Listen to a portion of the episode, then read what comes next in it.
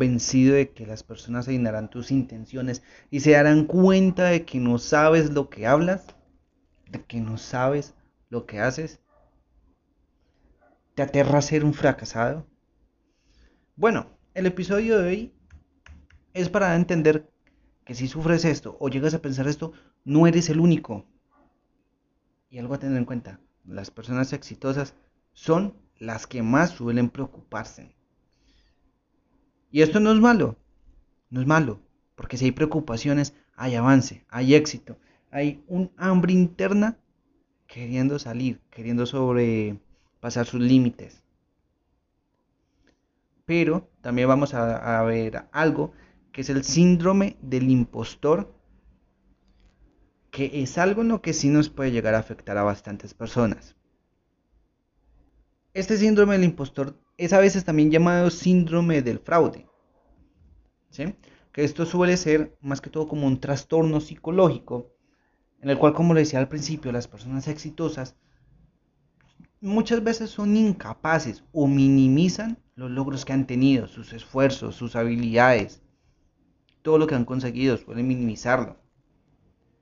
Esto no es más que todo como una enfermedad, no es una enfermedad, es un trastorno igual que la, que la ansiedad, que la ansiedad no es una enfermedad, hay que tener esto muy claro. Tampoco se, se compara con falta de autoestima o con falta de confianza. Es totalmente distinto. ¿A qué suelo vincularla yo? Suelo vincularla al perfeccionismo, a que todo sea perfecto. Si no sale perfecto, todo ha sido malo. No cuenta el logro. Ejemplo, si queremos ser los mejores vendedores y no alcanzamos ese tope de ventas o no sobrepasamos a quien en ese momento está al primer lugar, así nos alaben, así nos digan mil cosas, siempre vamos a decir que no es suficiente, que no es para tanto, que usted no se lo merece. El síndrome del impostor no, no engaña a las demás personas, no les hace ni un bien ni un mal a la única persona que afecta, la única persona a la que le miente, la única persona a la que la va a frenar es a la que la padece. Porque mientras que tengamos esta vocecita en la cabeza, que siempre que pensemos algo, nos va a decir algo negativo e inmediato, no vamos a poder avanzar porque nos va a dar miedo y ese miedo va a generar un estrés crónico que después va derivado a ya saben qué, a la ansiedad.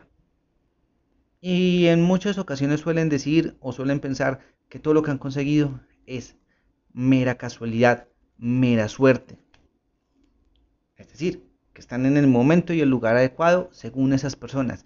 Para ellas no existe lo que es el esfuerzo constante, la capacitación, el estudio, el esfuerzo. Simplemente si lo lograron, es cuestión de suerte. Y temen por volverse a enfrentar a eso y a no ser capaces, a no conseguirlo.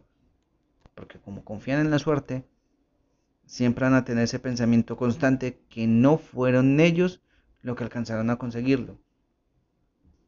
Ese síndrome del impostor también va a evitar en muchas ocasiones que, que postergues las cosas, que postergues todo lo que tengas que hacer, que no te aventures en la vida, va a limitar tus relaciones.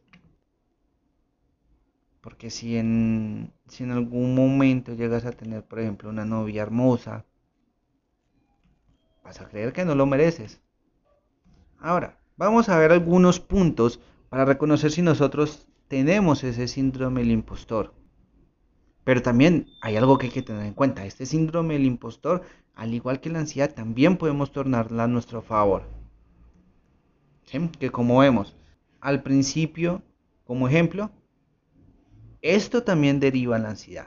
Puede llegar a terminar en ansiedad, entonces hay que poner mucho ojo.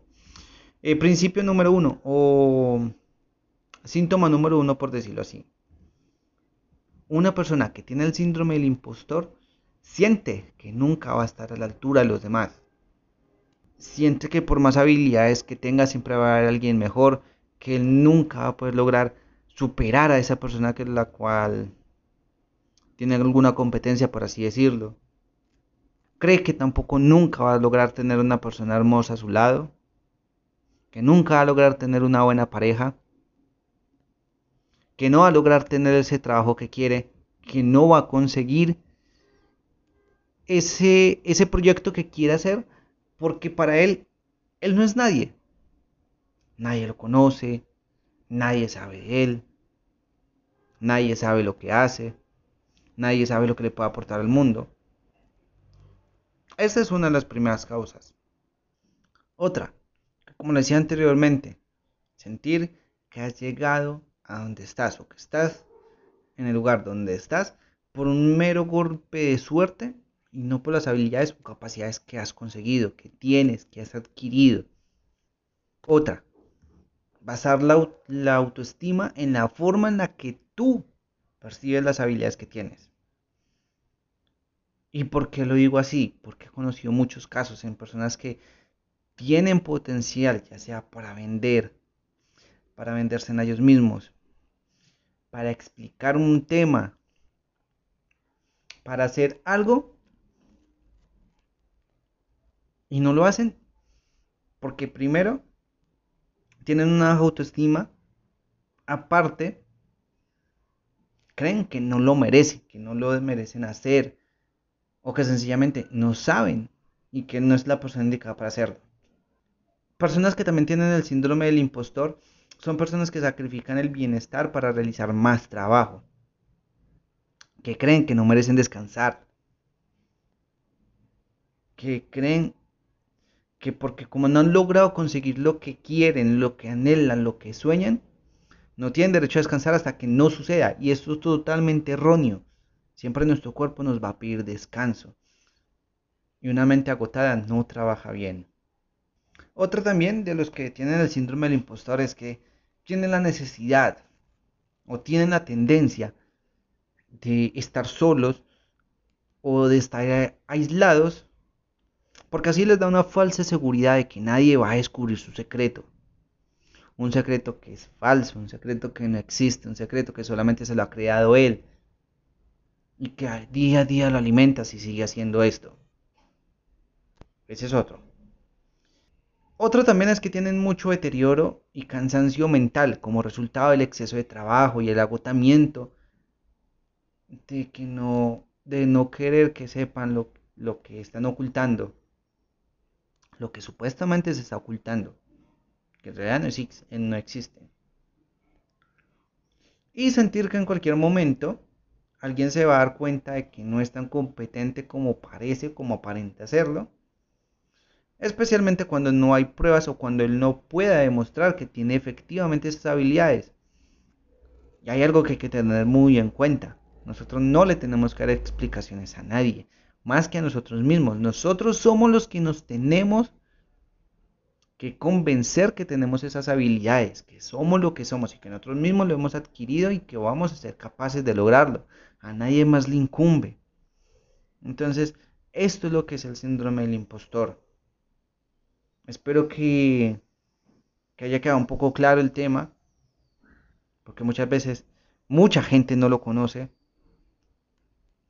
y en prontos episodios estaré hablando más, estaré hablando cómo podemos tratarlo, cómo podemos tornarlo en nuestro favor, porque como vimos es una rama de la ansiedad y es una de las cosas a las cuales me voy a enfocar mucho de aquí en adelante también y por lo que ha guiado nuestro el podcast y el proyecto también.